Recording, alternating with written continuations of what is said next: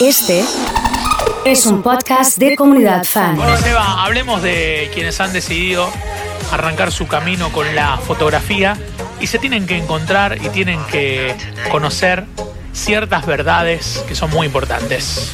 A ver, los fotógrafos somos gente que suele hacer cosas raras. A es, ver. Lo que, es lo que se ve y lo que Sí. el colectivo popular suele decir acerca de nosotros. Ajá. ¿Pero por qué? Porque hay, un montón de cosas que se ven y dicen, uy, la vida de esta persona la vive de esta manera, o ser fotógrafo es esto, pero hay un montón Mira. de cosas que no se ven, ¿no? Bueno, Entonces está bueno que la gente que se quiere meter conozca estas verdades Sí. incómodas. sí. Bien, Arranquemos con la primera verdad que tenemos que tener a la hora de La- iniciar el camino a la fotografía. la primera y que creo que la digo cada vez que vengo, Sí. que mejor cámara no te hace mejor fotógrafo. Ajá. Nunca. O sea, es algo de lo que la gente no hace caso, pero no hay mayor verdad que esta, porque una buena cámara que te compres no va a hacer mejores fotos. O sea, no es que un modelo de cámara va a, a permitirte hacer otra cosa que, que otra sí. Entonces, si bien es cierto que en ciertas disciplinas se necesita algún tipo de equipo especial, como siempre lo digo, en la fotografía Sí. deportiva, Sí. en la fotografía nocturna y astrofotografía sí, Eh, pero es en lo único.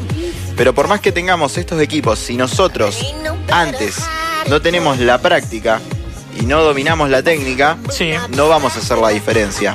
¿Sí? Porque para ser un buen fotógrafo, lo, lo único que se necesita es practicar y aprender mucho. Bueno, eso está bueno, porque también hay que, creo que como todas las profesiones, hay que, hay que poner sobre la mesa que nadie nace sabiendo. Claro. Porque es cierto que hay personas que tienen un buen ojo para la fotografía y hay otras que les cuesta más, pero también es cierto que para aprender fotografía hay que estudiar y sobre todo practicar mucho, como lo dije anteriormente. O sea, por más bien que se nos dé conseguir buenas imágenes, es resultado de un largo proceso de aprendizaje. Sí. ¿Qué pasa con los que les agarra la ansiedad y quieren arrancar sabiendo sacar mil fotos? Bien, la paciencia es lo fundamental en la fotografía. Y no es un poquito de paciencia, es tener muchísima, muchísima paciencia. Por ejemplo, uno cuando sale a hacer fotos en la naturaleza y vio que en, en tal lugar hicieron determinada foto, pero quizá el fotógrafo que hizo esa foto estuvo esperando. Y no, no es que esperó un ratito o una hora, capaz que fue y vino un montón de veces hasta que encontró la posición del sol, que la luz se puso de determinada manera y que no había viento. ¿me? Hay un montón de cuestiones que son de la paciencia y del hábito. ¿Se entiende? Sí, eh, y, y está bueno eso, meterlo acá y, y- y contarlo, sobre todo en un momento donde uno arranca siendo aficionado. Claro, que por ahí dice, che, pero fui al mismo lugar, tengo la misma cámara, pongo la cámara y no me sale. Y porque hay otra, otra variante que no, que no está tomada en cuenta y que es esta, ¿sí? A ver, hablemos también de que no pasa nada cuando uno es aficionado. Claro, Por ahí uno cuando recién arranca dice, ay, quiero llegar al estatus de ser un pro, que todos me conozcan, tener mi nombre, tener mi estudio, tener mi negocio montado. Pero te digo, cuando sos aficionado hay un montón de cosas en las cuales vos tenés mucha, mucha mayor libertad. Por ejemplo, vas a tener más tiempo. En ese tiempo vos quizás vas a poder experimentar con alguna técnica que quizás siendo un pro no, la, no, la, no, no, no, te- no contás con ese espacio para hacerlo. Y vos cuando lo haces, ahí es cuando vos te descubrís como fotógrafo, ¿no? Está bueno. En el, en el- en el durante, vas Claro. haciendo el aficio, te vas, te vas acomodando. Vos siendo un aficionado, nadie te obliga a hacer fotos que puede que no te interesen. Porque vos, por ejemplo, cuando sos profesional, Sí. te llaman y te dicen, no, es un evento, son 12 horas, tenés que sacarle fotos a gente con un diploma parado. Y bueno, sí, es trabajo, Sí. pero quizás no es el tipo de foto que vos te gusta hacer. Claro. Claro, sí, Y es algo con lo que trajeados todo el tiempo. Todos iguales, sí.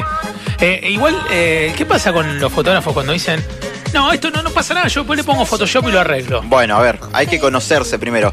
Yo creo que los que te lo dicen es porque ya en algún momento lo experimentaron y lo probaron de que se puede arreglar. Yo por lo menos trato de arreglar lo menos posible y hacer todas las tomas desde cámara que ya salgan buscando el resultado que estoy buscando, ¿sí? Está bueno eso. Porque lo que hay que lograr es eso, que la foto de por sí ya esté lista para en el último momento retocar algunas cosas que con cámara no se pueden lograr, ¿sí? Estamos hablando con Seba Bendaño, estamos eh, charlando sobre estos consejos. Él lo tituló como verdades incómodas eh, que todo el que empieza en fotografía debe conocer. Hay una que es muy importante Sí. y que tiene que ver con el tiempo, ¿no? Con decir, mira qué lindo día para sacar fotos. Sí. A ver, es- Hay- ¿cómo es la cosa con eso? Hay dos cuestiones. Cuando el día está bueno para sacar fotos son las mejores condiciones y las ideales, ¿sí? Y por ahí a veces pasa que te dicen, no, las mejores fotos se sacan cuando está nublada, ¿viste? Pero eso es una cuestión, me parece, más a- personal y a criterio. A mí, por ejemplo, me gusta sacar una foto cuando está nublado porque no me gusta el tipo de foto que sale. Pero es a vos. que no Pero es a mí, o sea, quizás para lograr determinado tipo de estética o de imagen, sí requiero de un, de un clima anulado. O sea, siempre está asociada la fotografía con el buen tiempo, pero esto es un mito.